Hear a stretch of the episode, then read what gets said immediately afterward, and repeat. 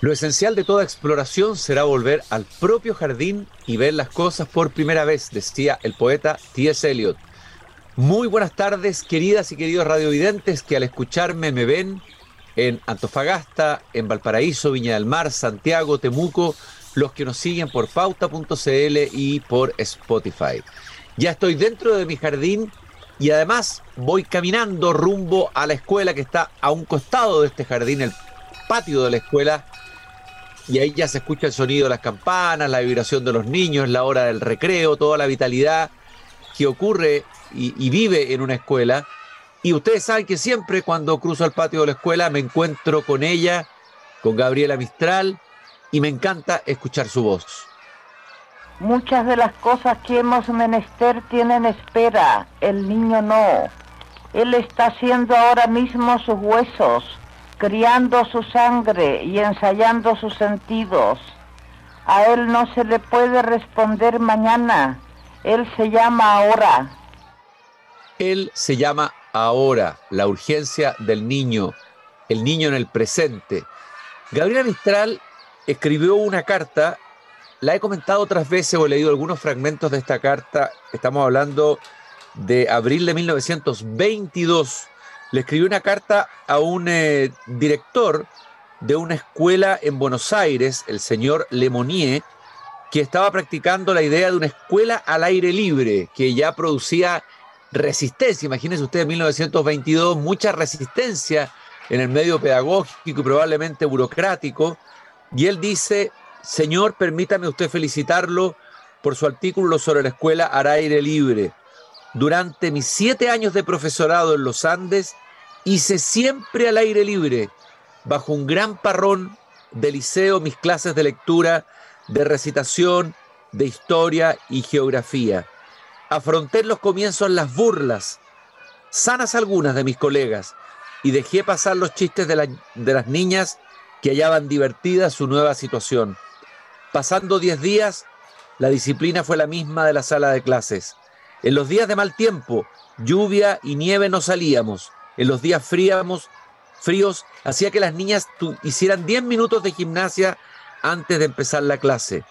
El mapa en relieve hecho en el suelo era inolvidable para las alumnas. La clase perdía en gravedad, lo que es para mí ventaja. Odio todo lo que significa entenebrecer el estudio. Perdía en irrealidad. Era real y más humana el ambiente de confianza, el único en el cual se educa, se establecía con más facilidad, dice al comienzo de esta carta Gabriela Mistral, sobre una educación al aire libre. Y leí esta declaración del director de una fundación, la Fundación Legado Chile, el director de Educación Socioambiental, Sergio Pessoa. La naturaleza es el salón de clases original de la humanidad. Es en ella donde los niños y niñas son los actores principales de su desarrollo corporal, emocional, cognitivo, social y espiritual. Y me acordé de Gabriela Mistral y por eso le pedí que me invitara al patio de la escuela a conversar sobre esta idea de la naturaleza como la sala de clases original de la que nos hemos alejado desde hace tanto tiempo. Sergio, un gusto saludarte en esta tarde aquí en el patio de la escuela. Muchas gracias, Cristian. Es un agrado para mí estar acá y poder compartir inspiraciones respecto a la naturaleza. Así que bienvenido al bosque Notofagus del sur. Ah, el bosque Notofagus, qué maravilla. Oye, Sergio, ¿qué te parece esta reflexión de Gabriela Michal del año, de la década del 20? Es bien impresionante, ¿ah? Es impresionante, pero es tan evidente, eh, es tan evidente eh, cuando vemos a, un niño transitar, estar en la naturaleza, es tan evidente que es su lugar originario donde eh, aprende y se desarrolla, eh, porque quiere volver un poco al inicio de todo, Cristian. hace 200.000 años nació el Homo sapiens y nació no en Nueva York, no nació en Santiago, no nació en París, nació en la sabana africana. Entonces, desde ahí viene impregnado en nuestro ADN eh, la naturaleza. Y cuando digo impregnado en nuestro ADN, todos los procesos cognitivos, afectivos, sociales que, que tiene un ser humano, que tiene un niño. Entonces, en ese entonces, eh, en la sabana africana, claro, no había matemáticas, pero sí existía el cortar una, lanza, eh, medirla, saber su grosor, eh, cómo hacer la punta afilada, y eso era matemáticas para poder cazar un, mamut o, otra especie. el lenguaje no existía el ramo, pero se daba en torno a una fogata eh, contando los misterios de la naturaleza. Eh, no había ciencias naturales con ese nombre, pero estaba implícito en explorar cuáles eran las vallas que eran comestibles o no a partir de la observación, la indagación, el análisis. Entonces desde ahí es que viene nuestro ADN impregnado a, la naturaleza y, bueno, en, nuestra historia eh, nos hemos ido cortando con ese vínculo. Viene la revolución agrícola, eh, pero después, como con mayor fuerza, esto en la revolución agrícola se empiezan a hacer asentamientos, pero donde yo diría que empieza a haber un cambio más radical es a partir de la revolución industrial, que estamos hablando de 200, más o menos 200 años atrás, en comparación a la historia que viene la humanidad, que hace 200.000 años nació el Homo sapiens. Entonces, 200 años se empieza a sacar más esta desvinculación con lo natural, eh, que no, no es inmediata tampoco, es, paulatina, hasta que llegamos al día de hoy donde yo siento que hay una, un donde el vínculo está roto eh, donde es una sociedad que crece a espaldas de la naturaleza y por supuesto que eso se ha llevado al aprendizaje, a la forma de, educar, de criar, de enseñar a un niño y es como hoy vemos que generalmente la educación se da en un espacio cerrado, en una sala, que es bienvenida porque da, da confort, da calefacción, es un lugar seguro, pero solo se da ahí y, solo dándose ahí también eh, se enfoca generalmente solo en el desarrollo cognitivo del niño y se deja experimentar también otras áreas que son parte de, lo que todos somos. Sergio, eh, ¿cómo pasó que, bueno, tú algo has contado, ¿no es cierto? Que eh, estábamos caminando en la sabana hasta hace poco y de pronto estábamos sentados en un pupitre en una sala de clase con un profesor al frente dictando en general una materia con el cuerpo inmovilizado durante horas. ¿no? Mm. Eh, nosotros que nuestros antepasados, digamos, fueron nómades, se movieron, se trasladaron de continente a continente, etcétera, eh, recorrían esos espacios naturales que tú describías, y en el fondo uno de los primeros abandonos es el cuerpo, abandonamos el cuerpo. Eh, ¿Y qué consecuencias tiene eso de abandonar el cuerpo en el desarrollo de los niños, en el desarrollo holístico, completo, digamos, integral de un niño? Bueno, es que eh, es bastante grave porque un niño no solo, no solo pensamientos, no solo abstracción, no solo pensamientos complejos, sino también es un cuerpo que, eh, que, salta, que se mueve, también son emociones, que es lo que nos permite dirigirnos a lo que nosotros necesitamos, eh, espíritu, que es lo que nos permite darle sentido a las cosas, es social porque somos un, un ser gregario. Entonces, al focalizarnos solo en uno de nuestros ámbitos, perdemos a la larga nuestra existencia y nuestro ser y nuestras capacidades de, desarrollo.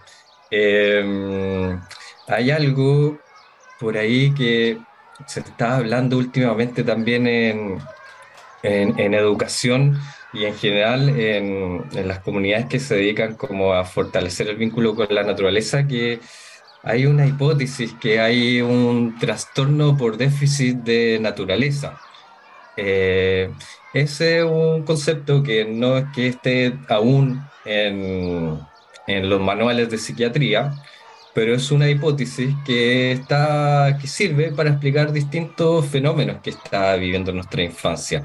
Fenómenos como, por ejemplo, son eh, las altas cifras de depresión actuales, los niveles de estrés en nuestra infancia, el déficit atencional, eh, los altos niveles de ansiedad, inclusive también eh, problematizaciones físicas como es la obesidad, como también es dificultades en, en nuestra, en nuestra visión. Entonces, eh, nada, si, si, si, si perdemos este contacto con la naturaleza y si nos focalizamos solo en un área, va, perdemos nuestra existencia, perdemos nuestro ser, nuestra posibilidad de desarrollo y empiezan a surgir problemáticas individuales que a la larga también van a ser problemáticas sociales. Sergio, recordaba una frase que, a ver, del libro Así habló Zaratustra de Nietzsche, el personaje que como profeta, un antiprofeta Zaratustra, dice, le dice a sus discípulos, tenéis un nuevo maestro, el cuerpo. Eh, dice él, ¿no? El nuevo maestro es el cuerpo, ¿no? Eh, el, cuerpo nos enseña, el cuerpo nos señala, el cuerpo nos alerta, el cuerpo nos dice, y ese cuerpo, el que está ahí inmovilizado, sentado una cantidad de horas al día, eh, sin hacer circular esa energía, sobre todo en el niño, que tiene que ser, el niño tiene que ser inquieto, tiene que moverse. Bueno, se habla del déficit atencional, pero tal vez el niño que tiene déficit atencional está distraído, no sé, mirando un pájaro, o quiere correr, o quiere saltar, eh, y, lo, tenemos ahí sentado todo el día. Y te quería preguntar, ustedes hacen de alguna manera lo que un poco planteaba Gabriela Michal, una escuela al aire libre, convertir la naturaleza en la sala de clases. ¿Cómo, cómo nace ese proyecto? Eh, ¿En qué consiste eh, esa sala de clases, digamos? Ustedes funcionan ahí en el sur, en el sector de Puerto Varas, la, Fundación Legado. Cuéntanos, cuéntanos un poco ese concepto. Sí, bueno, eh, sí, eh, Legado Chile eh, se forma en el 2016 por parte de un grupo de jóvenes profesionales inspirados por la naturaleza que vislumbraban esta, esta rotura en el vínculo entre humanidad y naturaleza eh, entonces surge una propuesta, eh, primero muy ligada, a la conservación, eh, a crear espacios verdes dentro de las comunidades donde se pudieran involucrar y a través de eso también concientizar sobre el cuidado y la protección de los espacios naturales. Y también nace fuerte el área justamente de, educación. y ahí hago un paréntesis porque el 2017, eh, no me acuerdo el número de científicos, pero alrededor de 12.000 científicos de la humanidad frente a la extinción de la especie y el cambio climático hace un llamado a la humanidad de alerta, de alerta frente a que podemos desaparecer como especie.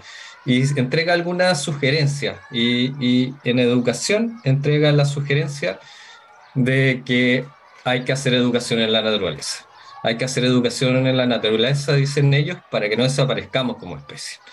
Entonces, nosotros traemos esa inspiración y hemos creado distintos eh, programas eh, que vinculan el currículum nacional de, aprendizaje del Ministerio de Educación con, con ERABLA. Entonces, eh, es desde ahí que actualmente tenemos en el área de educación programas como eh, viveros escolares, donde los niños a través de la vivencia de la creación de los viveros escolares pueden conectarse con, con, lo vital, con la vida, y entre medio también eh, cumplir con objetivos del currículum nacional. Tenemos un programa que se llama eh, Emociones Río Abajo, que bajo la, la, naturaleza se presta también para tener metáforas y eso sirve al humano para comprender la realidad. Entonces, emociones río abajo tiene que ver con que en el río las cosas fluyen, ¿no? Y la emoción el, también fluye. el viejo Heráclito, ¿no? Uno no se baña dos veces en el mismo río. Uno de los grandes pensadores del alba de la filosofía. Uno no se baña dos veces en el mismo río. Usó la metáfora del río por algo, ¿no? Mm. Y esa es dentro de una de las cosas valiosas que nos entrega la naturaleza para el aprendizaje. La comprensión mediante las metáforas, los procesos de la naturaleza, también se pueden ver reflejados en nuestra experiencia y en lo que somos. Y, bueno, y tenemos también una, otro programa que, que, es precioso, que yo lo estoy disfrutando mucho actualmente, que es la Escuela Naturalista. La Escuela Naturalista se realiza en sextos básicos y tiene que ver con, yo diría, fomentar eh, el espíritu explorador de los niños y niñas eh, en relación con el contacto con la naturaleza. Y con explorador me refiero a que eh, la naturaleza cada niño lo puede tocar de distintas maneras. algunos pueden ver una hoja y pueden medirla, investigarla, analizarla, más desde el espíritu matemático, científico, pero otros niños se pueden hacer preguntas, eh, otros niños a partir de ver una hoja pueden crear una narrativa, un poema, entonces a la larga, mediante nuestras eh, intervenciones, actividades, tocamos ese sentido de curiosidad y exploración de los niños para desarrollar un, un ámbito de su ser. Y como digo, también todo esto es muy importante para nosotros que esté ligado también con lo que pide el Ministerio de Educación. Hay un currículum nacional que, aunque uno no lo crea, eh, da la cabida para que los objetivos de aprendizaje eh, basales y transversales puedan ser vinculados con espacios de educación en la naturaleza. Esta, esta eh, escuela naturalista eh, me, gustaría que me contaras una experiencia concreta, qué es lo que hacen con un grupo, salen a caminar, a pasear, a recorrer, a explorar.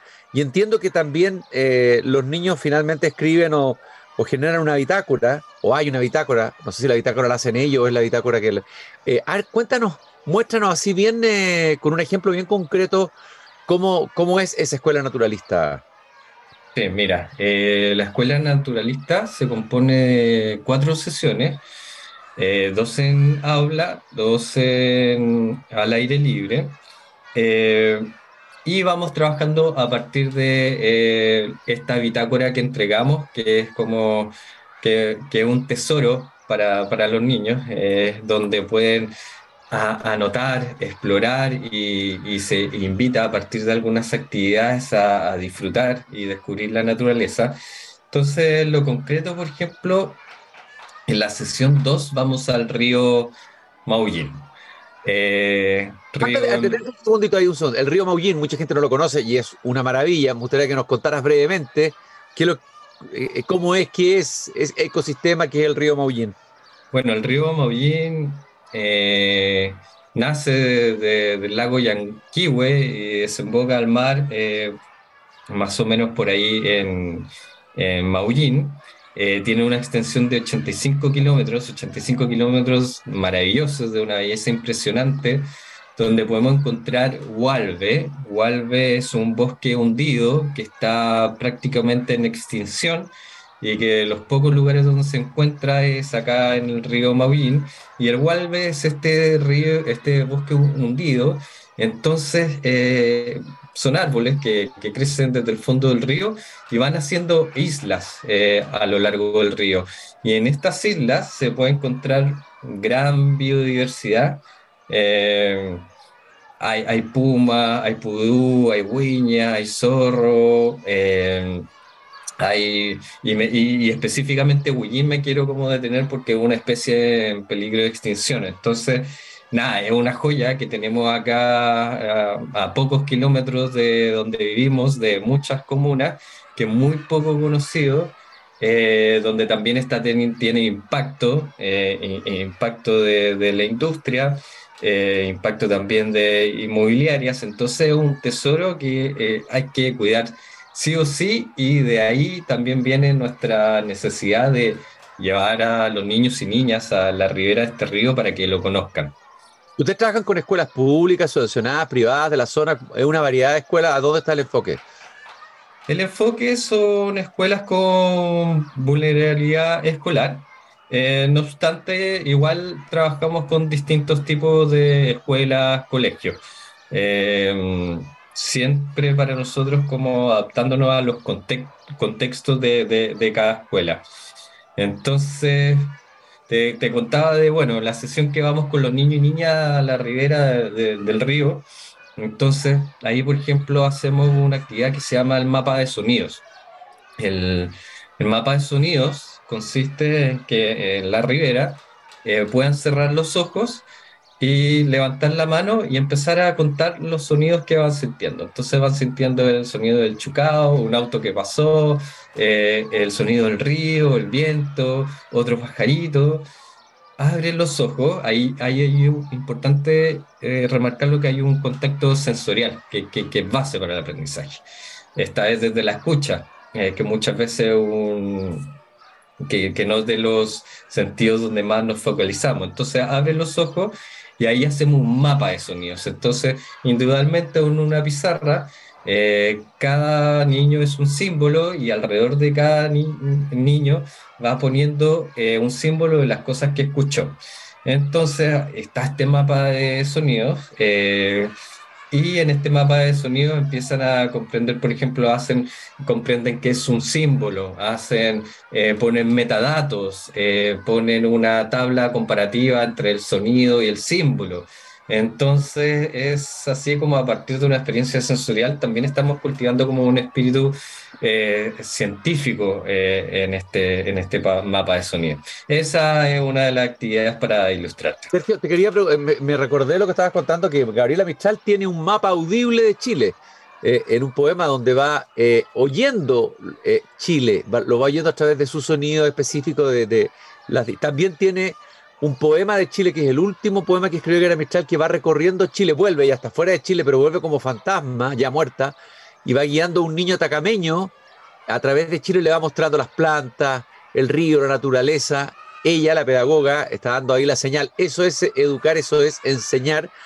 Eh, y me quisiera detener en, en, una, en una de las actividades que usted hace que me pareció muy bonito el, el título, Emociones Río Abajo. Eh, y que me contaras brevemente ¿En qué consiste esa actividad? Sí, Emociones Río Abajo es un programa eh, que realizamos con terceros básicos y nace en medio de la pandemia, es decir, un momento de alta incertidumbre y complejidad emocional para nuestros niños y niñas. Entonces, de ahí surge esta necesidad de tener un programa que fortalezca la salud mental. Entonces también, a partir, como mencionábamos, la metáfora de, del río, eh, los niños van identificando, eh, conociendo cuáles son las emociones, eh, siempre de una invitación a, abrazar las emociones, no desde el distinguir de que hay emociones buenas o malas, sino de que cada una nos dirige a alguna necesidad que tiene nuestro ser. Entonces, una vez que los niños y niñas puedan comprender, entender las emociones, viene una parte central que es qué hago con las emociones, qué hago con la rabia, qué hago con la tristeza. Y desde ahí también, bajo alguna eh, experiencia y técnicas eh, corporales, cognitivas, conductuales y con la metáfora de la naturaleza, les vamos enseñando también cómo gestionar esta, estas emociones.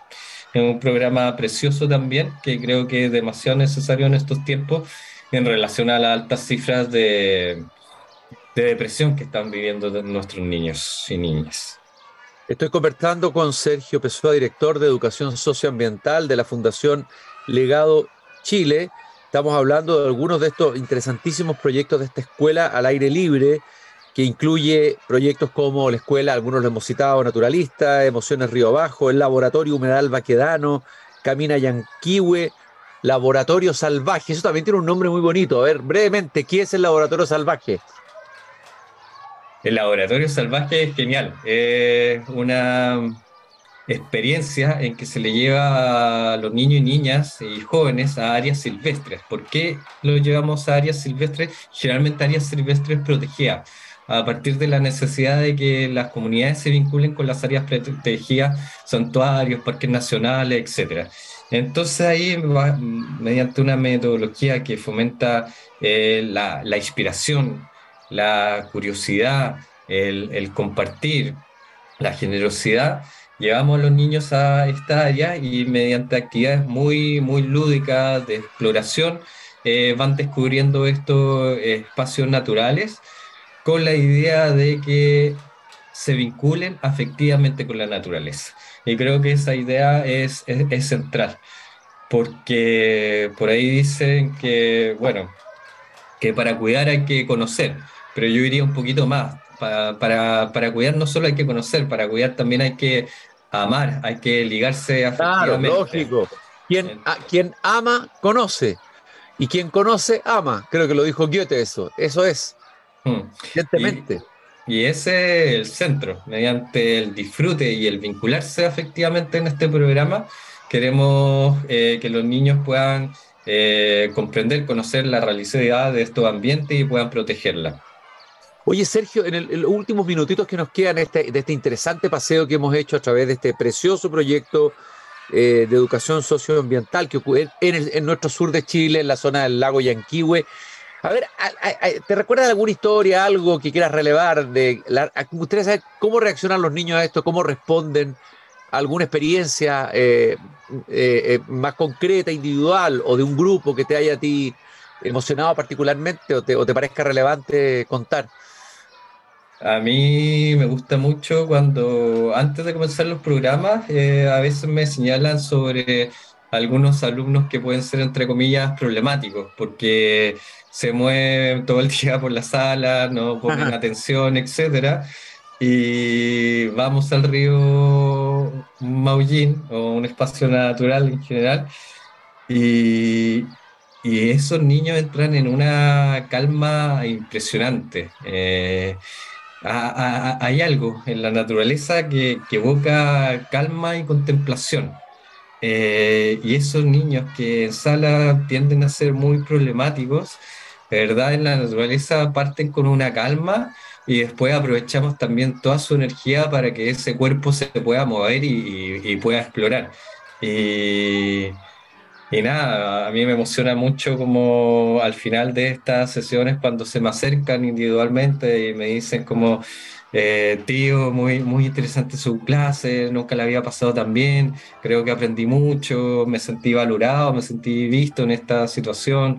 Eh, la verdad es que es, emocionante y es emocionante al ver los resultados del niño, pero también es frustrante al contemplar de que la solución de escuelas al aire libre está a la mano para estos niños y no sucede. Y ese niño seguramente va a seguir en una sala de clases eh, perpetuando, eh, siendo un niño distinto, complicado. Eh. Oh, claro que sí, claro que produce frustración. Estaba pensando, fíjate tú, Germán el gran escritor, caminante, amante de la naturaleza, autor de grandes novelas, fue un hiperkinético permanente, lo echaban de todos los colegios, lo sacaban, bueno, porque él necesitaba caminar, recorrer, como lo hacía Rousseau también.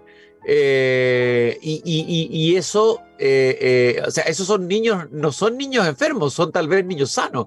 Habría que preguntarse si el entorno es el que no está enfermo, el, digamos, el que encierra a los niños, el que los, el, que los secuestra dentro de una sala de clase, el que los reduce a un pupitre. Quería preguntarte para terminar, Sergio, si alguien está interesado, lo que nos escucha, conectarse con ustedes, ¿dónde puede hacerlo? Bueno, pueden visitar eh, nuestra página, eh, Fundación Legado de Chile, también están nuestras redes sociales, eh, Instagram, y también cualquier cosa también me puede contactar a mi mail que es speso.legadochile.cl. Yo quiero hacer, aprovechar de hacer un mensaje en estos días en que ha habido toda una casa de brujas por fundaciones, etcétera.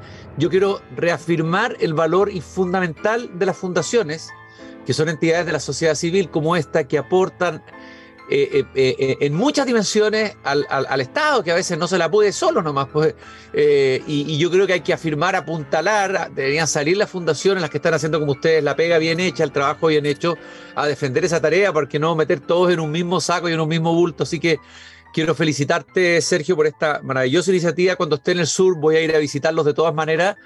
gracias y saludo a todo tu equipo por esta bella tarea eh, de volver a conversar con el río, de volver a llorar y reír con los bosques, de volver a conectarse con el ser primigenio, ese ser humano que caminaba, como tú dices, en la sabana y que a veces ahora lo tenemos ahí encerrado o frente a un dispositivo digital o en un pupitre de un colegio. Muchas gracias, Cristian, por la invitación. Muy contento de compartir eh, el amor por la naturaleza, que es lo que nos convoca. Así que bienvenido a todos a conocer a Fundación Legado Chile. Termina Gabriela Michales su carta 1922, insistiéndole al, al, señor que escribió el artículo en Buenos Aires por la educación al aire libre en el año 20. Y lo mismo te digo a ti, Sergio. persista, haga a los niños el bien inmenso de más sol, de más aire, de mayor alegría, sencillez y espontaneidad. Todo lo que no se traduce en vida física y espiritual es engaño y traición a la raza y a Dios. La saluda Gabriela Mistral, Santiago de Chile, abril de 1922. Les recuerdo que nos acompaña Grupo Viva, comprometido con la sostenibilidad en los barrios y la cultura en la empresa, y Fundación Ira. Todos los lunes conversamos de educación aquí en el patio de la escuela. Sergio, un abrazo grande y nosotros nos encontramos mañana nuevamente aquí a la misma hora en este mismo jardín. Un abrazo, que esté muy bien.